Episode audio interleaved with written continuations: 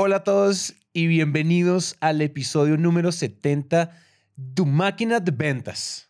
¿Qué pasión? Nariz Simón. Muy bien. Oye, te recuperaste de lo pedorro que fue el saludo de- de- del 69, siendo un episodio tan importante numéricamente hablando.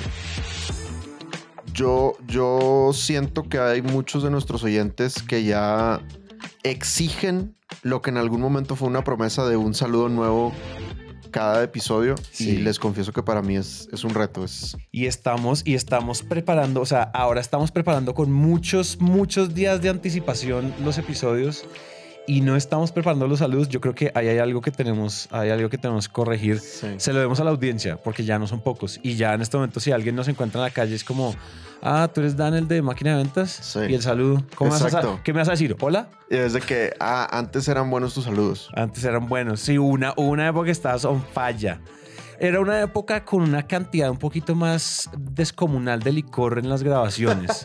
Sí, nos hemos vuelto más saludables y por lo tanto menos creativos. Exactamente, a medida que dan, o sea, va- tus gramos bajan y tu calidad de los saludos también. Entonces hay que decidir qué quieres en la vida. Total. Me estás haciendo pensar. Te está haciendo pensar, reevaluar. Echar, echar para atrás las prioridades del el episodio del episodio 68. número- del 68.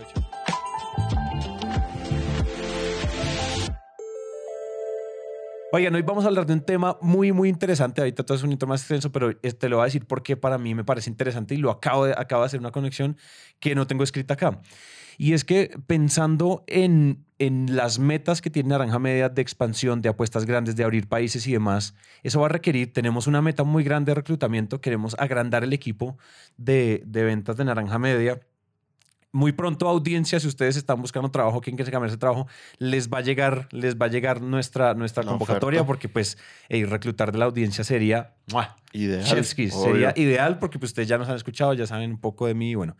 Nuestros Entonces- últimos, te, te interrumpo, perdón, Sí, sí. nuestros últimos tres reclutamientos, que estamos muy felices con ellos, han sido de fans de máquina, ¿sabes? Han sido fans de máquina. Entonces, oigan, esperen, esperen la vacante porque pues se va, se va a venir. Y es lo que estaba pensando es justamente esto que vamos a hablar hoy, que lo voy a adelantar el título, es vamos a hablar de tres características inspiradas en Mac Roberts y en la experiencia de HubSpot que hacen a un candidato o a un vendedor altamente reclutable y que los líderes deberían estar buscando en sus reclutamientos esas características. Vamos a hablar de esas. Si ustedes son vendedores, hey, ¿cómo le inyectamos esteroides a su reclutabilidad? Si es que eso es una palabra, si no, ya no la inventamos. Y cómo a los líderes les damos un framework, como un esquema de cosas, de características que deberían ver sí o sí en un, en un candidato. Y yo voy a estar buscando muchos de esos. Yo estoy parado a este lado de la cancha buscando a esas personas. Entonces, como anillo al dedo. Tremendo, buenazo. ¿Está? Fíjate, algo muy cool de ese libro, que de nuevo aclaramos esto, nos lo estamos mega pirateando de Mark Roberts y solo le estamos metiendo nuestras historias. Léanse por favor todos ese libro, Sales Acceleration Formula, que como les contamos el episodio pasado, le dije yo el otro día a Santibato, me empecé a leer un libro impresionante que se llama Sales Acceleration Formula. Y en ese momento Santi lo estaba agarrando de su librero. Yo Fue dije, como- y yo empecé a gritar, Dan, ¿dónde instalaste las cámaras? Sí, funciona en Dragon Ball Z. Escándalo. Eh, entonces, algo cool es que cuando este vato lo contrata HubSpot, más que contratación fue como, porque él es cofundador de HubSpot, Sí, ¿no? Entonces, sí, como, vente a ser de los primeros dos o tres de, de HubSpot. Le dicen, necesitamos que te encargues de las ventas. Él dice, yo no soy, yo no sé nada de ventas. es ingeniero. Exactamente, yo, yo no soy vendedor. Y entonces lo que le dicen es, es que no necesitamos un coach de ventas, lo que necesitamos es alguien que desarrolle a nuestro equipo, que crezca nuestro equipo. Entonces utiliza todas esas cosas que estudian en ingeniería, que yo no sé qué son, pero que parece que funcionan, y empieza a definir un modelo de cómo reclutar a los personajes ideales. Y él dice que el modelo de reclutamiento realmente le puede servir a todas las empresas. Entonces, él esencialmente lo que hace es, empieza a reclutar gente y hace una lista de características de las que él piensa que son las más importantes en un, en un vendedor. ¿no? Que comunicación, que negociación, que agresividad, que buena vibra, que lo que tú quieras, ¿no? Pero luego aquí es donde entra lo ingenieril del asunto, que un licenciado en comunicación es incapaz de comprender lo que hay tras bambalinas de eso. Pero esencialmente empieza a medir de las características que yo identifiqué en cada vendedor, cuáles efectivamente tienen una correlación con el éxito en ventas Ajá. del individuo. Y entonces, pues, después de cierto tiempo, llega a la conclusión de para HubSpot, en esta época fundacional de HubSpot, lo que necesitamos son estas cinco cosas. Ajá.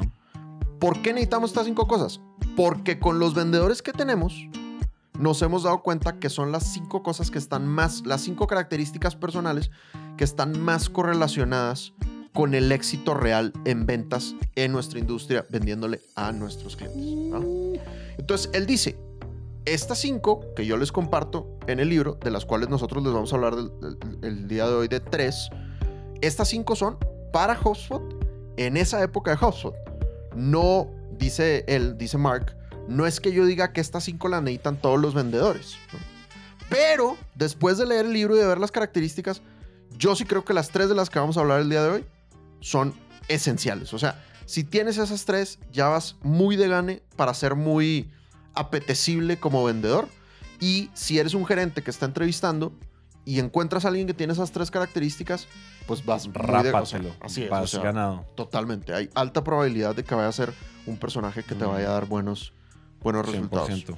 A mí la primera me parece espectacular. Si quieres arranquemos de una vez con esa, pero oigan, como una advertencia de lo que vamos a decir que es importante. Si bien, si bien estamos metiéndole pirateada, cool que se lean el libro, pero llévense esto desde las dos perspectivas, como tanto como líderes como, como, como, como potenciales eh, vendedores de alguna empresa, si están empezando en su carrera o no.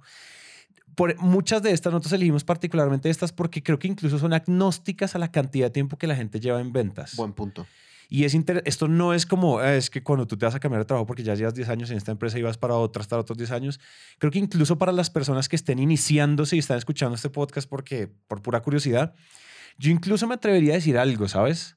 Y es que estas son características que uno busca en su equipo en general. En O vamos- general, en es general, cierto. es decir, estas son tres características que yo es estaba pensando ahorita. Esto puede, o sea, si ustedes están viendo algún amigo que está teniendo crisis y no lo, no lo contratan a ningún lado, pues oigan, mándenle este episodio porque probablemente estas características lo ayudan a edificarse como un recluta, como un potencial reclutamiento, una contratación eh, sensual. Entonces puede ser interesante que ese disclaimer me parece cool porque Sí. abre el espectro un poco a, a que este episodio de pronto tenga un impacto en una, claro, no solo en- ventas. No solo, no solo ventas. Es decir, lo vamos a enfocar en ventas. Pero Claro. pues particularmente yo, o sea, yo, yo estaba pensando en como si yo quiero un diseñador, yo quiero un diseñador así. También, de acuerdo. Entonces me parece con recontra madres. Entonces, el primero, Buenazo. number one, El primero es coachable. coachable. Tú decías que a ti te gusta mucho. Él dice, para mí es el más importante. Eso es lo que, lo que dice Mark. Eh, a mí, no sé si me atrevería a decir que es el más importante, pero sí, definitivamente me parece esencial, ¿no? Entonces, y luego define, ¿no? ¿Qué significa que sea coachable? Significa la habilidad de absorber y aplicar el coaching. Absorber y aplicar el coaching. Y aplicar coaching. Entonces me hizo pensar en una vendedora que tuve hace muchos años. Y me acuerdo, me acuerdo, estábamos en un café al lado de, de mi casa de esas épocas que uno no tenía oficina. oficina. Y yo le decía, a ver, eh, fulanita, comercial de 30 segundos. Y me decía su comercial de 30 segundos. Por supuesto era una chica que ya había estudiado, ya había estado en el bootcamp de prospección. Ya habíamos trabajado con su comercial de 30 segundos. Y me decía el comercial de 30 segundos, ¿no? Y era un comercial de 30 segundos muy tradicional. Muy tradicional, muy, muy de clásico. presumir. Sí, sí, totalmente. Y entonces yo le decía, ah, pues obviamente intentaba empezar por lo positivo, muy bien eso. Pero ¿qué te parece si le hacemos estos cambios? Ta, ta, ta, ta. Ah, sí, listo, listo. Le daba tiempo para que reescribiera el guion y le decía, bueno, listo, a ver, aviéntamelo otra vez. Y me decía otro comercial de 30 segundos igual de tradicional. Igual. Igual. Entonces, yo decía, a ver, güey, o sea, ¿me estoy expresando mal yo o, o definitivamente esta mujer no, no está agarrando la onda? Y lo volví a intentar igual y no me pasaba nada más con el comercial de, de 30 segundos. O me ha pasado gente que, que he coachado que les digo, a ver, bueno, de aquí al siguiente coaching, pues tienes que hacer tal y tal tarea, ¿no? Tal y tal misión. Y llega el siguiente coaching y, y no, pues no, no lo hice. Pues, la vida fue muy complicada esta semana, se me olvidó, se me pasó, lo que tú quieras, ¿no? Entonces, pues eso es lo que no quieres. O sea, no quieres a alguien que sea incapaz de... De de- absorber y aplicar. Ef- efectivamente, güey, tal cual. Ahora, ¿qué dice, ¿qué dice este vato de cómo medirlo? Que esto me parece bien, bien interesante. Y, y esto a mí, para mí fue una, una patada en alguna parte corporal dolorosa. Ok, ok. ¿Por qué? Dice, tú tienes que crear un roleplay. Durante Cuando la estés, cuando estés reclutando, tienes Sí. que crear un roleplay. Y yo creo que muchas veces, cuando somos gerentes y estamos reclutando, no tenemos un roleplay preparado. O sea, nos dejamos llevar mucho por la entrevista, nos dejamos llevar por las referencias, nos dejamos llevar por los resultados, pero realmente no vemos a la persona en acción. Entonces es demasiado, demasiado fácil que alguien nos engañe. Sí. Y muchas veces la mejor venta que hace ese vendedor es que se vendió a sí mismo. Estás, estás, estás riéndote que estás de acuerdo conmigo. Estoy muy de acuerdo contigo. Entonces, y te admiro. perfecto, bien. Este, con el ego elevado, les digo, eh, ¿qué tres cosas hay que hacer para medir la coachabilidad? Hacer el roleplay. Después de que. Imagínate que tú dices, oye, bueno, a ver, Santi, vende naranja media, güey. Haz una llamada de, de prospección de naranja media. Después, lo que vas a preguntarle, ¿cómo te sentiste tú? ¿Cómo te fue? ¿Qué cambiarías? Y ahí tienes que estar al tiro de qué tanto el personaje realmente va a reflexionar y va a decir, pude haber hecho esto mejor o no me gustó esto. Si alguien te dice, espectacular, güey, Soy un dios. me enc- o sea, creo, creo que lo hice muy bien. Híjole, vato, eso ya es Al- red flag. Sí. Alarma. tremenda, tremenda mala señal, ¿no? Entonces, primero es el roleplay, luego revisa cómo se evalúa y luego, número tres, dale feedback y revisa cómo absorbe y aplica el conocimiento. O sea, a propósito, pídele que cambie algo, pídele que cambie algo. Y entonces dice Mark en su libro, Sí. hay gente que de verdad no lo va a absorber, güey. O sea, no lo va a entender acuerdo, o se va a defender.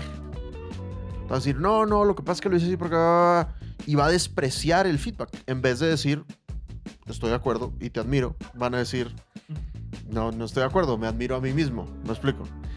O dice que hay gente que sí lo entiende, pero que luego le cuesta mucho aplicarlo. Entonces, eso es lo que tienes que estar tú buscando como, como gerente. Entonces, tú, vendedor, si vas a ser el reclutado, pues ponte al tiro en estas tres cosas, ¿no? O sea, prepárate para, para un roleplay, ve, ve preparado para una llamada en frío, ve preparado para un embudo del dolor, ve preparado para un acuerdo previo y por otro lado, ve muy preparado a prestar mucha atención, a cerrar tu hermosa boquita cuando te están dando el feedback, no te defiendas, no te justifiques, toma nota del feedback y ve muy preparado para demostrar que puedes aplicar el feedback eh, in- inmediatamente. ¿Sabes? A, a mí, a mí eso me costó mucho. Te voy a contar una... una voy, a, ponerme aquí en modo terapia, ¿sí? Y es... Pero tú, o sea, tú eres mi terapeuta, en esencial. Este es tu rol. Roleplay. sí. Roleplay Sí. terapia de, de Benjamín Eloy, Sammy y Santi. A mí, a mí me costaba mucho. Yo era probablemente de las personas menos coachables de la historia. ¿De verdad? Pero de la historia, de la historia. Digamos que métele a la olla inmadurez, métele a la olla que me sentía, mejor dicho, parido por Zeus. Bueno, todas estas cosas de gente inmadura. Y, y ¿sabes qué me volvió muy coachable? Te voy a echar muchas flores a ti, pero a mí Sandler me volvió muy coachable. Estoy preparado para las flores. Sandler me volvió muy coachable, tanto lo online como lo presencial, como, los, como el ecosistema educativo, Sales Master y todo eso, donde hay otras personas que saben más que tú y demás. Hay un montón de cosas como de elementos que suceden ecosistémicamente que te aplacan.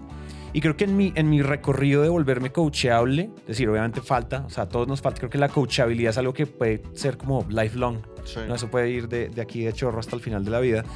Porque yo creo que uno a veces se siente coachable. Ah, yo en ventas me siento muy coachable, pero en relaciones de pareja, que yo, nadie me puede decir nada. O en, digamos que para la vida, lo que hablábamos ahorita. Pero particularmente en ventas, una de las cosas que me di cuenta es, o sea, que ustedes pueden construir, y aquí va el mensaje como para los vendedores, de cómo, de qué me funciona a mí para aumentar coachabilidad. Ahora que lo pienso, esto se me ocurrió ahorita que tú decías algo. Mencionaste el ego. Ujú. El ego está listado por todos los gurús y por todo el planeta como el enemigo número uno del aprendizaje. Y el enemigo, el enemigo número uno, cuando uno ve la, la metodología de feedback de Netflix, ellos dicen, lo primero que tenemos que hacer es, necesitamos desbaratar el ego, necesitamos desbaratar el ego, desbaratar el ego, porque el ego es el que se defiende, el ego es el que dice, no, no, no, Dan, pues a ver, es que, a ver, es que, en mi- es que, es que, no, es que mira, es que no, Ujú, ¿no? ujú. y, mm, el, y el que defiende las ideas y el que no se deja meter goles. Entonces, como tratar de, o sea, si ustedes quieren ser altamente reclutables, traten de tener poco ego, ¿cierto? Y sobre todo en situaciones de, de, de escaneo, en situaciones como la de una entrevista, como la de un roleplay. Eso es una cosa. La otra cosa, creo que a mí me parece que la coachabilidad necesita también como, como un poquito de método y el de lo que habla ahí es cuando uno lo está coachando, uno tiene que estar más concentrado, o sea, su memoria RAM en su cerebro, en su hámster mental, tiene que estar más concentrada en entender qué es lo que está, qué es lo que me están diciendo para poder aplicarlo, que en yo, el cerebro, la inercia del cerebro, lo que estás pensando en defender la idea. Claro. Entonces, la escucha activa, y creo que lo dice por ahí, como un buen, un buen listener es un buen, eso es, o sea, está correlacionado con la coachabilidad.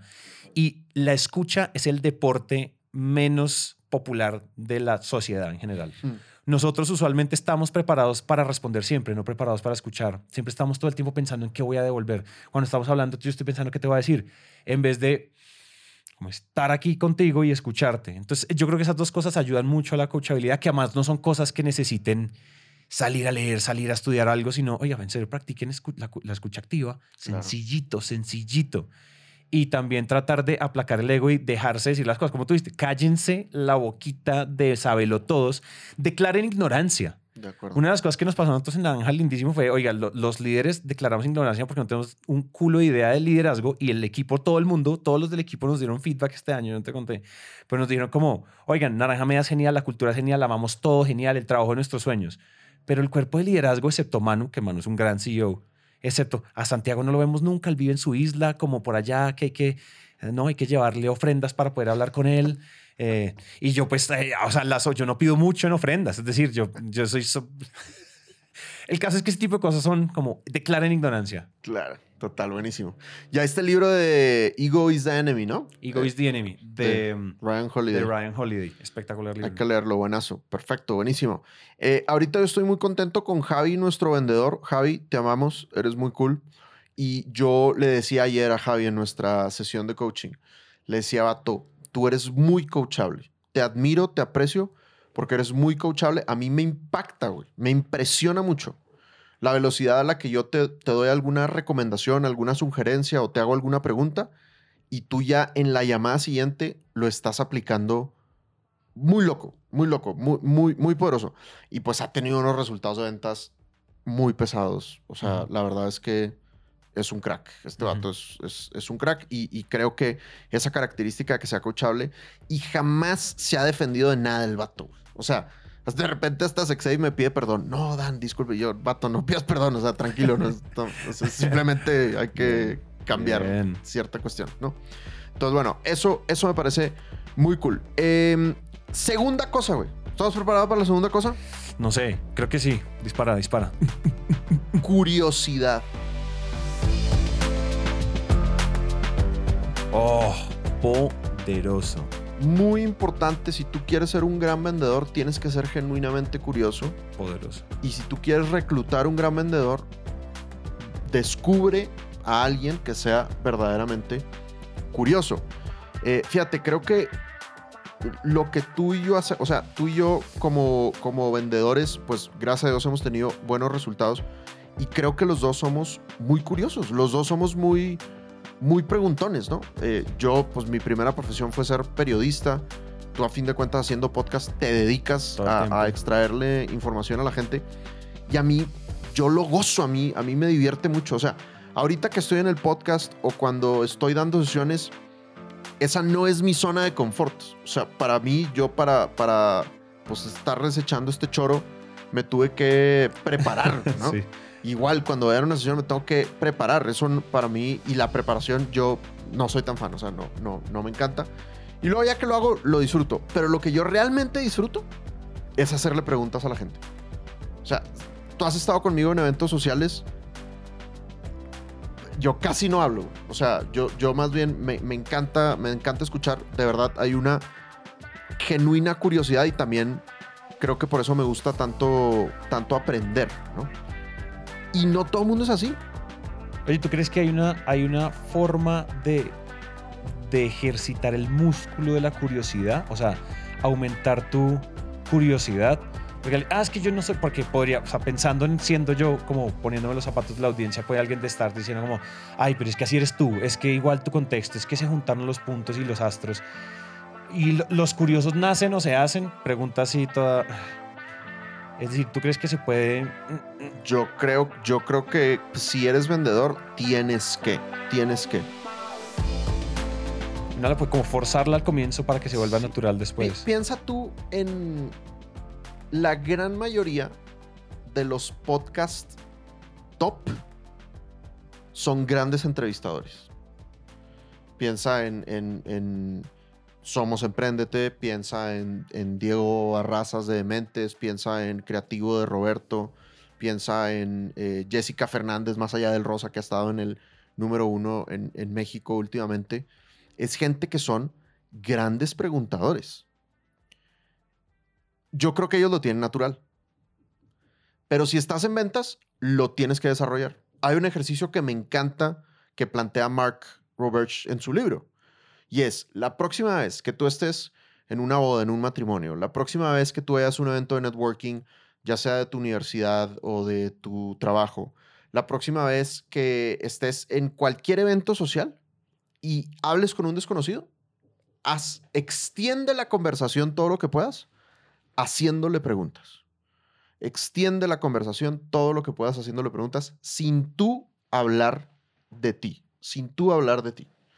Entonces, Fantástico. yo creo que ese es un, un gran primer ejercicio que puedes hacer. Creo que si eres introvertido, la dificultad viene por el lado de animarte a hacer las preguntas, animarte a hablar con un desconocido. Creo que si eres extrovertido, la Tienes que dificultad... bajarle el- Exacto, bajarte, sí. Así es. La dificultad no es hablar con los co- desconocidos, la dificultad es... no- Callarte. Sí, tal cual. tal cual. Cerrar el pico. Sí, entonces yo De creo que yo creo que ahí, o sea, eso es algo que hay que, que hay que practicar. Y yo pienso que la familia es un, un gran escenario para hacerlo. O sea, muchas veces te acercas con tus familiares y empiezas a hablar de cosas triviales y no haces un update de qué onda con tu vida. O sea, dónde estás trabajando, qué ha pasado en tu existencia últimamente, en tus relaciones interpersonales. O sea, no sé tú, pero en mi caso, pues hay muchos primos o tíos que veo relativamente seguido y no hago tan buen trabajo de, de ser curioso y de preguntarles qué está pasando en su existencia. Entonces creo, creo que por ahí uno puede practicar la, Sí. la curiosidad. Sí, hay unas. Y hay, unas, hay, unos, hay unos ejercicios muy bacanos. Yo no me acuerdo cuál era el, el ejercicio de los cinco porqués. ¿Tú te acuerdas? Esto lo hacen mucho en, al- en ejercicios de creatividad. Y es que en general uno siempre llega a las, a las verdaderas razones de cualquier cosa. Sí. Aplica para. Estos son ejercicios de creatividad que creo que nos podemos traer para acá. Que es, oye, entonces, ¿por qué decidiste venirte a vivir a Colombia? Entonces tú, porque pues quería abrir Sandler. ¿Pero por qué querías abrir Sandler? Ah, porque me estaba yendo en México. Pero por, ¿Y por qué te fue bien? Es que yo salí mal salido de una sociedad que nos... brrr, y uno empieza a profundizar y es interesante. Sí. Yo creo que ser un... O sea, tratar de inducirse, inducirse a uno mismo la curiosidad y forzarla, el famoso fake it till you make it de la Total. curiosidad, creo que se puede... Para los vendedores es, es como que si uno no es curioso, la, la embarra inmediatamente, la riega. Hay otras, hay otras, probablemente hay otras carreras, probablemente, que perdonen más esta, esta habilidad. Pero es que en ventas, si uno no es curioso, pues un- hay una ¿cómo es? regla Sandler. Tu poder está en adquirir. ¿Cómo es que es la regla Sandler de adquirir información? De Tu valor como vendedor depende de la información que obtienes, no de la información que das. no de la información que das. Así es. Es decir, David Sandler está ya amándonos. Es correcto, así es. Te mandamos saludos, David. Te amamos. Em, ahorita que hablabas del ejercicio de los cinco porqués, y pasa lo mismo con el método Sandler, es muy fácil hacer preguntas de manera bully. Dice Mark en su libro, los grandes vendedores hacen muy buenas preguntas sin que suene A interrogatorio. Exactamente, así es, tal cual. Entonces, piensa en este de los cinco porqués. Uno lo puede hacer con una mala tonalidad. Como, ¿Y por y qué? se va a sentir. Ajá. ¿Y luego por qué? ¿Y luego por qué? Y si no le metes tonalidad suavecita, si no le agregas más palabras al por qué. Em, me pasó que entrevisté hace como un par de años, entrevisté a una, a una persona que sabía que aplica, estaba aplicando para Sandler, me había dicho que era fan de Sandler, y entonces estábamos rompiendo el hielo, y entonces yo le estaba preguntando, oye, ¿qué onda? ¿Cómo va tu día? No sé qué, y, y me interrumpe, me interrumpe la pregunta y me dice, bueno, espérate, antes de que comencemos, me gustaría agradecerte por el espacio, muchas gracias por el tiempo. Eh, tenemos una hora como habíamos agendado. El propósito de esta reunión pues es conocernos un poquito más, que ustedes como empresa me conozcan a mí, a ver si yo soy la candidata ideal. Y pues te voy a hacer muchas preguntas y me encanta que tú también me hagas muchas preguntas a mí. O sea, empieza a hacer un acuerdo previo Sí, sí, sí. súper libreteado, súper libreteado. Y pues se lo está haciendo al coach de Sandler, ¿no? Entonces yo tenía sentimientos encontrados porque yo decía, a ver, pues por un lado, qué chévere que estás haciendo un acuerdo previo y que estás haciendo los cinco elementos. Pero por otro lado, David Sandler no se inventó ni el acuerdo previo, ni el embudo del dolor, ni la reversión, ni nada de eso, para que uno se sienta en algo tan acartonado y tan estructurado. Claro. Entonces, a fin de cuentas, las técnicas de ventas, las preguntas, deben de sonar a conversación. O sea, A conversación. el vendedor no se debe de... el, el prospecto no debe de sentir el interrogatorio, sino debe de sentir que está en una conversación casual. Y eso solo parte de la genuina curiosidad. Eso, eso no va a ser resultado de la técnica, porque la técnica es muy fácil que sea como una ametralladora de preguntas. Claro, claro, como, ay, ¿por qué? Y esto, y no sé qué, y cómo te está yendo con esto, y entonces no sé dónde, y, cuánto vendiste, y la, no tiene que sonar así. Y creo que hay una, una, de las, una de las sesiones que nosotros tenemos en Sales Mastery, ¿te acuerdas? Que es la de cómo hacer las preguntas, porque una cosa es la pregunta, pero creo que es, hay más poder en el delivery de la pregunta que en el contenido de la pregunta. Es decir, yo te, te puedo preguntar, oye, ¿por qué te viniste a Colombia? Ah, oye, Dan, ¿y tú por qué te viniste a Colombia? ¿Y por qué? ¿Y por qué México? ¿Y Sí. por qué Sandler? En vez de decir, oye, sí, no te creo, ¿cómo así? Ah, pero entonces tú empezaste en México. Ah, ok. Y, tú- ma- y más abiertas y más charladito. La gente es adicta a las conversaciones de bar, Sí, no adicta a las conversaciones de estación de policía. tal cual. Entonces, pues démosle lo que es decir, se siente uno mucho más cómodo. Y eso tiene técnica, es decir, la tonalidad, como las, la cadencia de las palabras, si tú eres muy brusco con tu acento, hay un montón de cosas. Eso no es como el, el objetivo de este episodio, pero hey, como que saber hablar y, la, y saber leer la habitación, saber leer lenguaje corporal, saber leer un montón de cosas. Así yo creo que en el evento de networking uno puede extender lo más posible Claro, la charla sin tener que hablar tú. total. Porque, sí, Y terminas cayendo muy bien. además... Mientras que si hablas mucho, corres el riesgo de no caer también. Solo porque pues, le robaste tiempo a la historia, güey. Yo creo que uno puede pensar en un ejercicio que para la audiencia. Piensen en la última vez que tuvieron una cita romántica de esas de primera vez. Puede ser que un amigo les dijo, ah, mira, conocí a fulanita, te presentaron, Tinder, todas las aplicaciones que hay, lo que sea. Por primera vez, cita como medio a ciegas. Las citas que uno clasificaría como una cita muy como, oye, esto estuvo muy interesante, la, me la pasé bien, es la cita donde, donde no, no hubo como los, los, nadie se robó la conversación, donde hubo preguntas para allá, hubo preguntas para acá, no es como, no es como ese fulano o esa fulana que llega y de una se sienta ni como ella, como, primero te quiero agradecer el tiempo de haber salido conmigo y de considerarme como tu pareja sexo morbo amorosa eh, y te quiero contar, tenemos una hora, ¿cierto? Y no, vete, esa, esa, uno llega a la casa y uno dice, no, o sea, no hicieron sino, o sea, me dieron todo un monólogo. Claro. Los, nadie disfruta los monólogos, la verdad. De acuerdo, totalmente. De acuerdo. Y así, yo creo que eh, son más las son más las malas primeras citas que las buenas primeras citas porque tenemos no tenemos son, ex- son escasos los buenos conversadores. Totalmente, así es. Es, es de acuerdo. Y no es tan difícil diferenciarse. Si, si pone uno en práctica esto que estamos charlando, no es tan difícil diferenciarse. Estás jugando, estás haciendo el, el tuerto en el mundo de ciegos. Tal cual.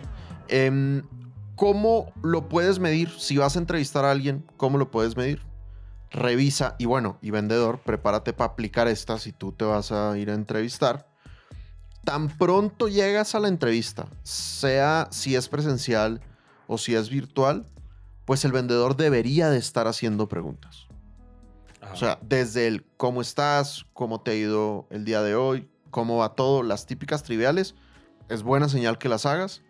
Pero también chévere que como vendedor hayas investigado previamente a la empresa que te va a entrevistar y más aún, que hayas investigado al personaje que te va a entrevistar. Es muy buena señal que yo como gerente, el vendedor me diga, oye, vi que saliste en tal revista, oye, vi que acaban de hacer este anuncio de cambio en sus estrategias de negocio, oye, vi, me encantó el post que subiste en LinkedIn de no sé qué. Wow, hizo la chamba, pues, hizo chamba previa, me explico. Entonces, eso es tremenda buena señal. Y el otro momento es en el roleplay. Volvemos a lo esencial del roleplay. Por un lado, que el vendedor haga preguntas para entender a la perfección el roleplay y la situación. Y por otro lado, que cuando le den el feedback, el vendedor genuinamente haga preguntas más profundas del feedback. Claro, claro. Este, oye, el roleplay es bien importante, seguro este hombre. O sea, el roleplay es es clave. Clave. Es que no hacer roleplay es como si tú contrataras a un jugador de fútbol sin verlo jugar. 100%, sí. Solo hablando con él por teléfono. Sería absurdo. 100%, sí, por, por cómo se ve en la llamada de Zoom al jugador. y eso es lo que hablamos un poco de, en el episodio pasado de apagar, de apagar incendios y batallas y apagar y, y ganar la guerra. Creo que preparar el rol, preparar un buen roleplay y preparar una buena rúbrica de calificación según el contexto de negocios de la empresa de uno, esto es un mensaje para los líderes, es pensar, y yo estoy en ese proceso, no lo estoy diciendo desde el otro lado, estoy diciéndolo desde estoy en proceso de lograr esto. Uno tiene que, eh, uno, uno debería estar dedicándole suficiente tiempo a entender cómo voy a calificar a mis, a mis, a mis prospectos de contratación y dedicar el tiempo a preparar un roleplay, dedicar el tiempo a hacer la rúbrica de calificación y no simplemente entrar una llamada que me agendo mi asistente. Hola, y bueno, bueno, tú eres el que está aplicando. ¿A qué cargo es que estás aplicando? Ah, sí, sí, comercial. Entonces, que eso pasa mucho. Porque es que estábamos era apagando un incendio de corto plazo, ganando una batalla y no pensando en la guerra. Entonces, o sea, la preparación también del que va a entrevistar me parece poderosísima porque así como mucho, es que los dos, nos, o sea, las dos partes se hacen un favor si se preparan. Sí. ¿Por qué no hacerlo? Suena como muy obvio, como, ay, pues sí, obvio. Pero pasa menos de lo que uno creería. Totalmente. La rotación de los equipos comerciales es, es del área con rotación más alta en las industrias. O sea, claro. después de eso, quién sabe cuál. De acuerdo. Entonces, prepararse. Así es, efectivamente. Vamos por la tercera. Number y última. Y última. Que es bastante straightforward siento que esta es más difícil de medir. Sí, esta es dura. Pero, pero creo que es bien importante conseguir las fuentes de información. Y es la ética de, trabajo. O sea, a fin de cuentas, ¿qué tan chambeador es el güey? ¿Qué tan chambeador es? Em, ¿Cómo puedes medir la ética de trabajo de alguien? Yo te diría que lo primero es estar muy alerta a la ética de trabajo, porque a veces no estamos alerta a la ética de trabajo. Entonces, ¿qué significa? Estar al pendiente a ver qué tanto se tardó en responderme el correo electrónico. O si le hice una llamada y no me contestó, me devolvió la llamada. Eh, ¿Qué tanto esfuerzo hace porque el correo esté bien escrito? ese tipo, encárgales algo creo que es bien importante que... Tarea, sí. o sea, que en algún momento del proceso o en varios momentos del proceso haya tareas en donde tú encargues. También ahí vas a poder medir si te, si te hacen preguntas y luego qué también ejecutan la tarea. Y te fijas en los, en los detalles, ¿no? O sea, por ejemplo, si la tarea es una tabla de Excel, Oye, a ver, si le puso bordecitos y puso cosas en bold y no puso cosas en bold. O sea, como el qué tan si hacen las cosas con, con excelencia o si descuidan los detalles. creo que en todo ese tipo de cosas puedes medir. Es una de las fuentes por las cuales puedes medir la ética de trabajo.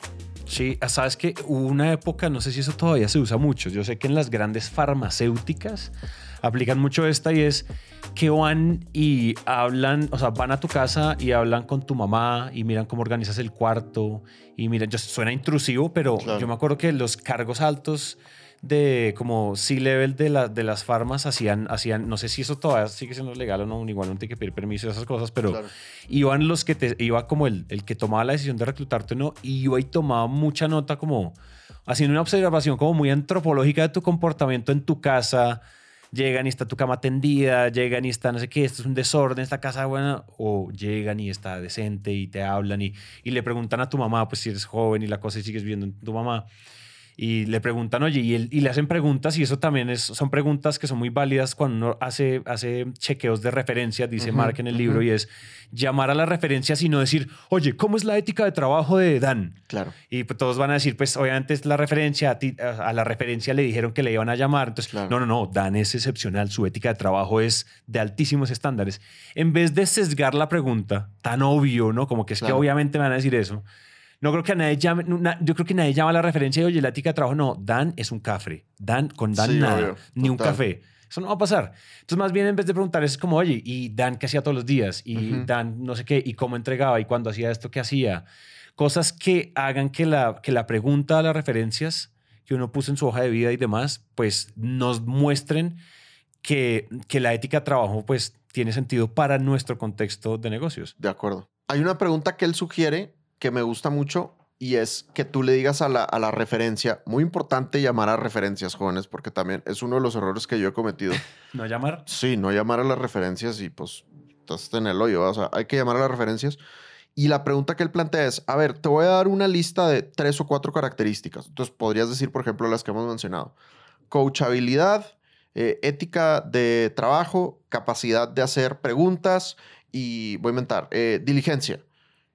¿Cuál en el, tú que conoces a esta persona, en qué orden las pondrías de acuerdo a su personalidad? O sea, ¿cuál de esas es la que más identificas con él y por qué? Y entonces también puedes obtener información ahí adicional, como tú bien dices, no es una pregunta eh, sesgada, sino que le estás dando mucha apertura al, al entrevistado de que, de que se exprese, ¿no? Al referenciador de que, Sí, sí, de que sí. se exprese. A mí, eso, a mí esa, esos- esas preguntas. Ah, bueno, y él también dice ahí como defínale a la referencia lo que usted entiende por coachabilidad, lo que usted Mm. entiende por para que le den, para que siempre, pues es que se nota que él es muy ingeniero en el libro Sí. y es como todo, o sea, estandarización de definiciones y bueno, todas esas cosas que son como muy, esto tiene que no tener ningún hueco estadístico porque todo tiene que estar medio con la misma barra. Yo estaba pensando algo de, de ética de trabajo y es que muchas veces eh, cuando estamos entrevistando mm, a- para potenciales vendedores, nosotros nos enfocamos mucho en resultados pasados, ¿cierto? Entonces, ah, es que yo voy a pasar, renuncié a Naranja y ahora voy a, voy a vender en, en Sandler. Entonces, Dan me está entrevistando. Entonces, Dan dice, oye, ¿cuánto vendías en, en, naran- en Naranja Media? Ah, no, vendíamos tanto. Y al año, tanto. ¿Y cuál era tu tasa de cierre? Tanto. ¿Y cuánta, no sé, cualquier cosa? Preguntas de resultados, enfocadas en resultados. ¿Y qué es lo que pasa? Los resultados muchas veces están muy atados a, a, a cierto tipo de industria. Claro. Entonces creo que una de las cosas que yo creo que puede ser una sugerencia interesante para medir work ethic, sobre todo enfocada en ventas, es que si uno quiere, si uno quiere mirar, o sea, si uno quiere tratar de poner bajo la lupa el pasado de un comercial, de un vendedor, de un potencial vendedor, debería poner la lupa enfocada en comportamiento más que en el resultado final. Y una de las cosas que dice Mark Roberts en el libro es, hay gente, hay gente, o sea, Santiago puede ser el mejor vendedor de podcast, pero de pronto es pésimo vendiendo coaching y entrenamientos de ventas. Porque tienes unas características de personalidad diferentes, unos, o sea, unos, unos tipos de comportamientos diferentes y creo que tratar de medir esos comportamientos y esos hábitos profesionales, tratar de medirlos puede darnos una ética de trabajo, puede ayudarnos a medio proyectar una ética de trabajo Claro. en nuestra compañía Total. en vez de decir, claro, y va a llegar y entonces, claro, es que él, está, él tenía una venta mucho más consultiva ya, aquí la venta es un poco más eh, express y depresión y unas cosas de ese estilo. Entonces tratar de, porque los resultados finalmente son, además son más manipulados, son como más, claro, si uno pregunta sobre, sobre, sobre comportamiento, tengo la impresión, dime tú qué piensas, no son preguntas tan intrusivas como de, bueno, ¿y cuánto vendías? Sí, ¿no? como, oye, ¿y ¿cómo se veía un día tuyo? Él dice, Tal ¿cómo cual. se, ve, ¿cómo se ve un día tuyo? Sí. Ah, no, yo me levanto, ta, ta, ta, hago esto. ¿Y que, cómo se ve un día? Ah, tengo, hago tantas cotizaciones, hago esto, hago siempre cinco llamadas y tú, y hay pisticas. Y yo siempre de 9 a 10 eh, prospecto en frío porque es que si no, no se me... Y entonces tú empiezas a tener pistas, pistas, pistas. Y no suena tan intrusivo. Cuéntame cómo se ve un día tuyo. Sí. Tiene, tiene más sentido que resultados per se. Y esos que te dan respuestas ambiguas, eh, di- dices, híjole, yo no sé qué tan bueno sea organizando es este cuate, ¿no? Sí, sí, sí. O sea, como, ¿cómo es un día tuyo? No, pues yo, pues yo atiendo a los clientes y pues a los clientes que necesiten atención les envío propuestas y pues ahí estoy al pendiente haciendo seguimiento, ¿no? Sí. Como algo así, pues dices, hijo este vato claramente no tiene horario en su existencia, güey. ¿no? la vez. Sí, total. Mientras que el que te dice, no, pues mira, yo procuro levantarme a tal hora y después eh, pues hago un ratito de meditación y después dedico 10 minutos a planear mi día y luego eh, a tal hora procuro hacer ejercicio y no sé qué, tengo que ir a recoger al niño al colegio, lo que tú quieras, pero que le mete un poquito de organización y planeación y dices, oye, se me hace que esto va por, por mejor Va- camino va que el que mí. te da la, la respuesta ambigua. Y ojo, porque a veces puede ser alguien encantador y te da una gran respuesta y te da una gran historia ambigua. Ambigua. O sea, sin, sin ser específico, sin ser organizado, sin ser ordenado. Entonces ahí creo que es donde hay que estar al pendiente. 100%. Ahí, sí- ¿Cuántas veces hemos hablado de que nuestro calendario es nuestro aliado en este show y que los, los espacios sagrados de lectura, de meditación, de prospección, de cierres, de, de, de- de actualización de CRM, si yo creo que si uno le dice, y porque es que todos los líderes comerciales sufrimos con esto, si uno le dice, si, yo, si tú me estás reclutando y yo te digo, al final, que yo digo, oye, y yo la verdad tengo el hábito de que al final de mi día, entre cuatro y media y cinco, yo siempre actualizo mi CRM, tú sales disparado de tu silla de la felicidad. Totalmente. Ah, ya saben, diga, yo tengo horarios sagrados de prospección porque así me funciona la vida. Usen Sí. lo que les hemos dicho en este podcast. Totalmente. sí, sí, sí. Ay, ya, Las horas sagradas de prospección, Eso. la actualización del CRM, revisar mi recetario. todo Revisar eso, mi sí. recetario. Eso hago. Y la verdad, a veces cuando digo voy a ir a cine con mi novia, prefiero no ir porque prefiero mejorar mi recetario. Eso es Yo no veo Netflix, yo simplemente veo videos tutoriales de mi CRM. contratado. contratado, Muy güey, bien, contratado. bien. Y ojalá tengas una vida.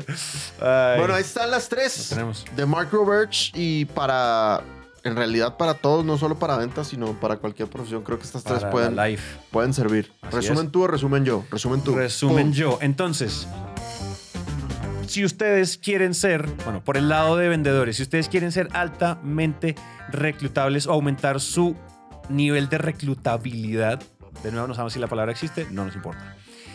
Pues tenemos una sección que se llama la preguntación, no más excusar. No, eh, ustedes, o sea, tienen que tener tres grandes características y que por el otro lado, los líderes deberían estar todo el tiempo buscando para saber si el candidato es el correcto. De nuevo, en el libro hay una, dicen, dicen que esto puede ser solo para, para el caso de Mark en su época, pero nosotros creemos que esto aplica para todos, incluso para la vida. Número uno, coachabilidad, que seas coachable, es decir, que uno cuando le dan feedback, uno lo sepa, uno, absorber y aplicar.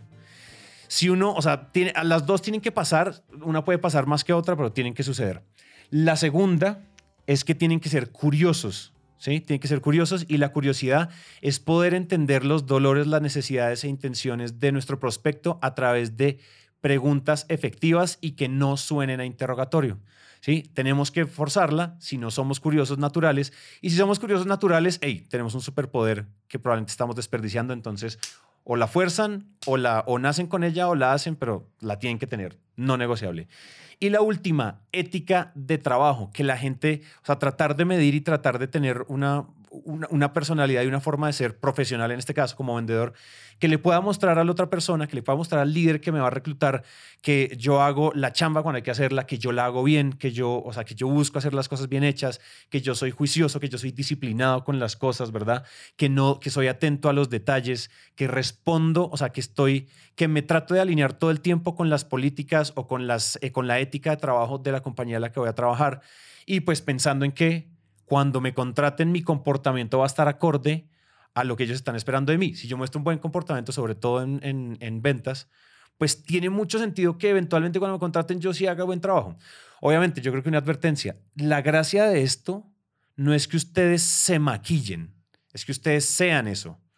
Porque esto también suena como, ah, entonces dígales esto que te contratan. Y en realidad no, oiga, sean todo, que esto venga de adentro, que ustedes sean curiosos desde adentro, que ustedes sean coachables desde adentro y que ustedes sean eh, éticos en su trabajo desde adentro. No, no se maquillen, porque si los maquillan, pues los echan en un Q. Sí, exacto, no es sostenible. No es sostenible. Y eso es. Me encanta. Chan Chan. Gracias a Mark. Gracias a Mark. Te amamos. Fascinantelibro.com. Así es. ¿Listo? De nuevo. ¿Qué es lo que hacemos ahora? Decirle a la audiencia que se suscriba en YouTube, que se suscriban en, en Spotify, que se suscriban en Apple Podcast y nos dejen reviews de 5 estrellas. Si son de 4.99 estrellas para abajo, díganoslas por interno. Nosotros recibimos feedback. Somos muy coachables hoy en día, creemos sobre todo en temas de podcast. Entonces no lo cuentan, se suscriben, compártanlo con los, con los amigos como si estuvieran vendiendo en un multinivel, ¿vale? Y ahora sí, lo podemos decir. A la una, a las dos y a las tres. Lo tenemos.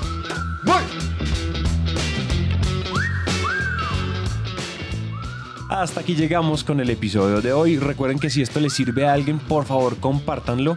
Y para mantenernos conectados, recuerden que podemos hablar por redes sociales. En Instagram, Dan aparece como arroba Sandler Dan Macías y yo como arroba Santi C. Calle. Y en LinkedIn como Dan Macías y Santiago Cortés Calle. Nos vemos entonces en el siguiente episodio.